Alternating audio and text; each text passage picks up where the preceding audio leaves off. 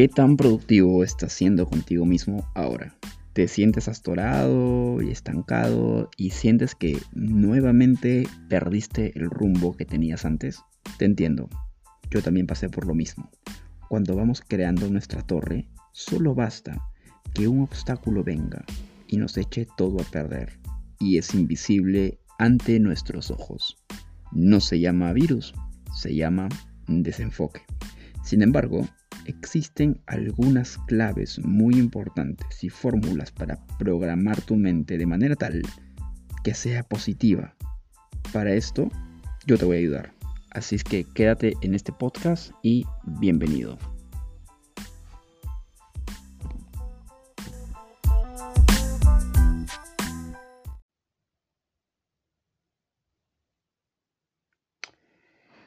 Antes que nada quiero que entiendas que no tengo la verdad absoluta. Yo solo te daré algunas pautas para que puedas mejorar en tu desarrollo y crecimiento personal. Sé escéptico y no arrogante. La diferencia entre estos dos es eh, bastante larga. El escéptico escucha, analiza y luego comprueba con hechos reales y objetivos lo que escuchó. Y si le funciona, deja de ser escéptico en esa área porque le funcionó. En cambio, el arrogante dice, yo, yo lo sé todo y quién eres tú para decirme a mí lo que yo tengo que hacer. Para ayudarte a ser más productivo con tu tiempo en estos días de aislamiento social, independientemente a lo que te dediques, primero que todo, quiero que sepas que ser sincero no es una opción, es una orden. El número uno es que tienes que ser sincero.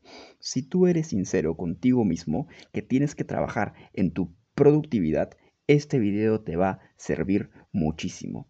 Tienes que ser sincero que las cosas no las estás haciendo bien. Si sabes que tienes talento y has visto mucha acción y pocos resultados, realmente necesitas saber estos tips.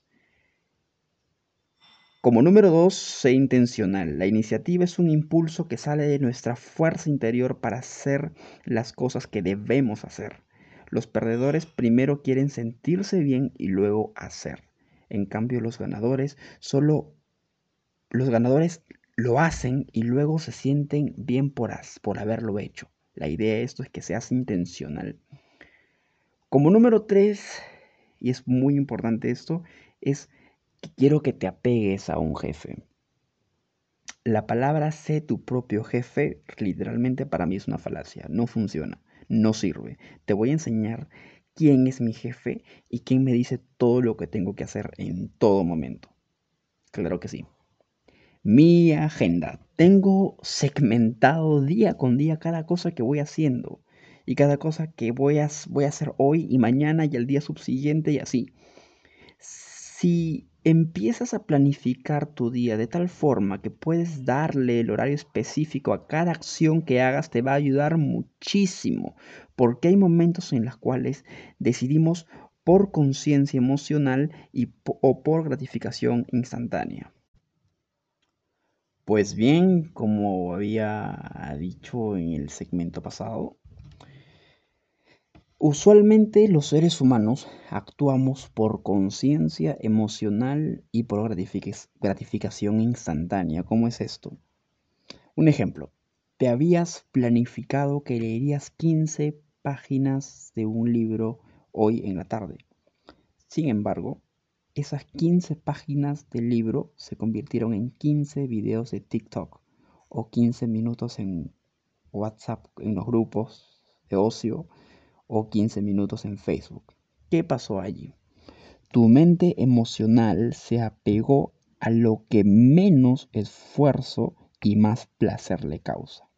Es muy importante que hoy más que nunca tengas una agenda en planificación y esto llévalo al punto número 2, que aparte de tener tu agenda, seas intencional y uses la lógica antes que tu mente emocional.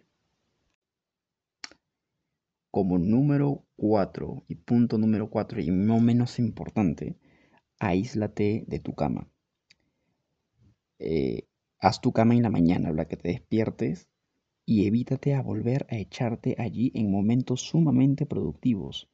Una vez me dijeron, una gran arma de fuego contra la productividad es la cama, un celular y con conexión a Wi-Fi. Es lo peor.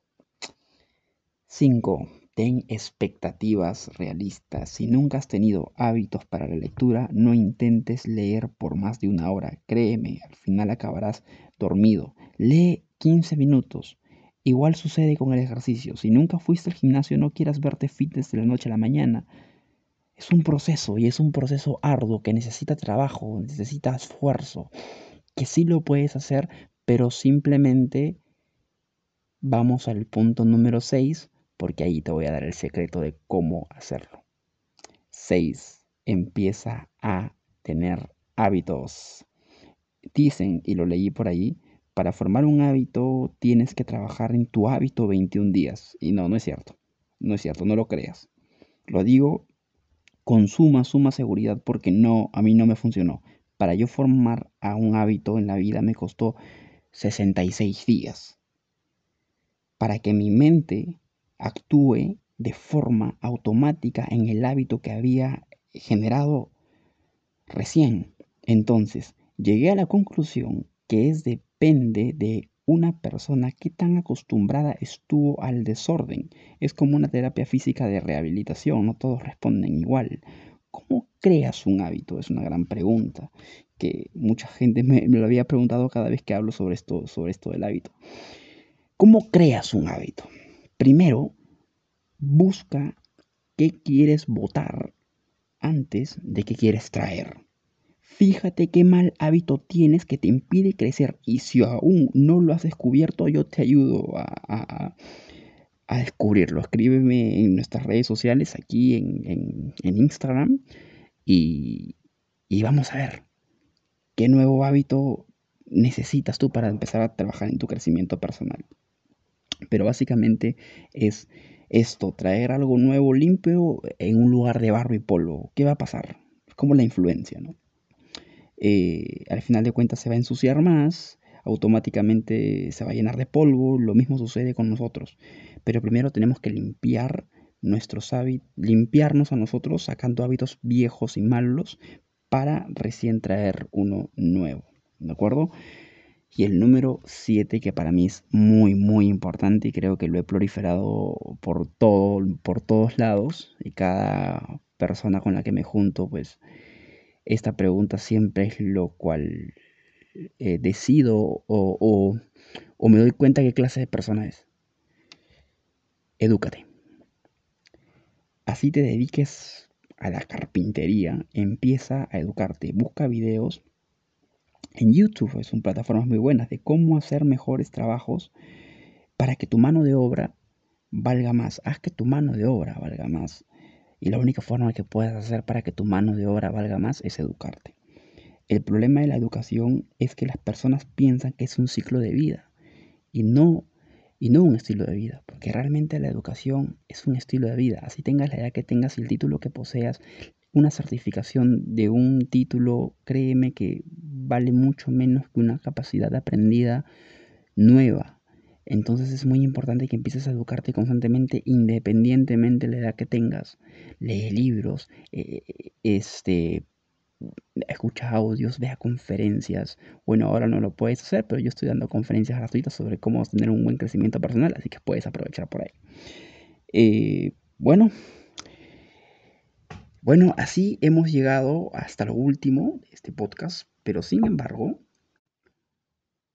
quiero ayudarte a ti a que puedas planificar, sistematizar tu agenda de tal forma de que puedas, no tengas excusa para no ser productivo. Eh, ¿Estás listo? Ok. Para que gestiones bien tu tiempo, y lo primero que necesitas entender son las prioridades, luego la planificación y por último el cumplimiento. En las prioridades son de dos tipos, la importancia y la urgencia. En la importancia son tareas que te ayudan a la productividad. Cuando eres productivo es porque le estás dando importancia a la tarea que estás haciendo. En cambio, la urgencia son tareas que tienes que realizar ya, en el menor lapso de tiempo posible, ¿de acuerdo? Lo primero que tienes que hacer es un listado de tareas que vas a emprender y asignarlas por importancia y urgencia. Es decir, tu listado va en prioridades. ¿De acuerdo? Entre importancia y urgencia puede ser importancia alta, con el signo más, e importancia baja. De la misma manera con la urgencia. Puede ser urgencia alta y urgencia baja. Para eso te doy un cuadrante de importante y urgente. Si la tarea es importante y urgente, tenemos que actuar automáticamente. Ya, ya, no puede esperar. Si la tarea es importante y no urgente, podríamos planificarlo. Si la tarea es urgente pero no importante, podríamos delegarlo. Aquí es donde hago una colación, que es donde ya había hablado, ya lo había hablado antes sobre el trabajo en equipo. Pero si no es importante y no es urgente, automáticamente tiene que ir a la basura. Al final tendremos que hacer un feedback de dónde está situada la mayor parte de nuestras tareas. Lo ideal es que esté situada en el cuadrante número 2. Medir es importante y siempre tienes que hacer un feedback, feedback de las cosas que vas haciendo. ¿De acuerdo? Eh, quizá las primeras semanas te cueste, los primeros días te cueste, pero es porque recién te estás limpiando, recién estás saliendo, recién estás empezando. Es un proceso muy, muy complicado cuando empiezas porque la mayoría de personas cuando empiezan a salir y empezar a disciplinarse regresan porque el cerebro actúa de forma con mucha gratificación instantánea y regresa al lugar donde se siente más cómodo y donde siempre estuvo.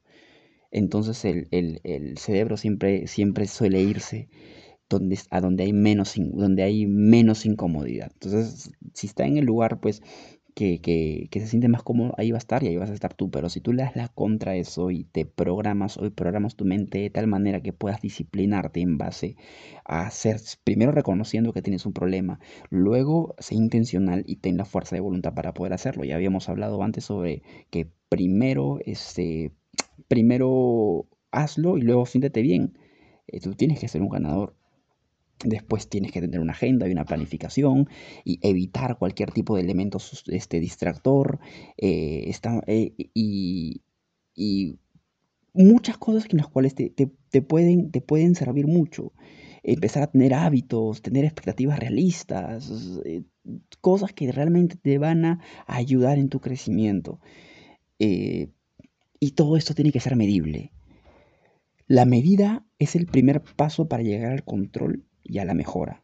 No olvides suscribirte, eh, no olvides seguirnos por estas redes sociales. Estamos en Spotify, Instagram, Facebook y tenemos nuestra página web eh, Y si tienes alguna duda y quieres realmente eh, que te enseñe algunos tips para mejorar tus hábitos constantes, escríbeme a arroba lifebuilder1 en Instagram y yo automáticamente te responderé personalmente para poder así eh, agendar una reunión virtual y poder conversar un poco más y sería un placer conocerte.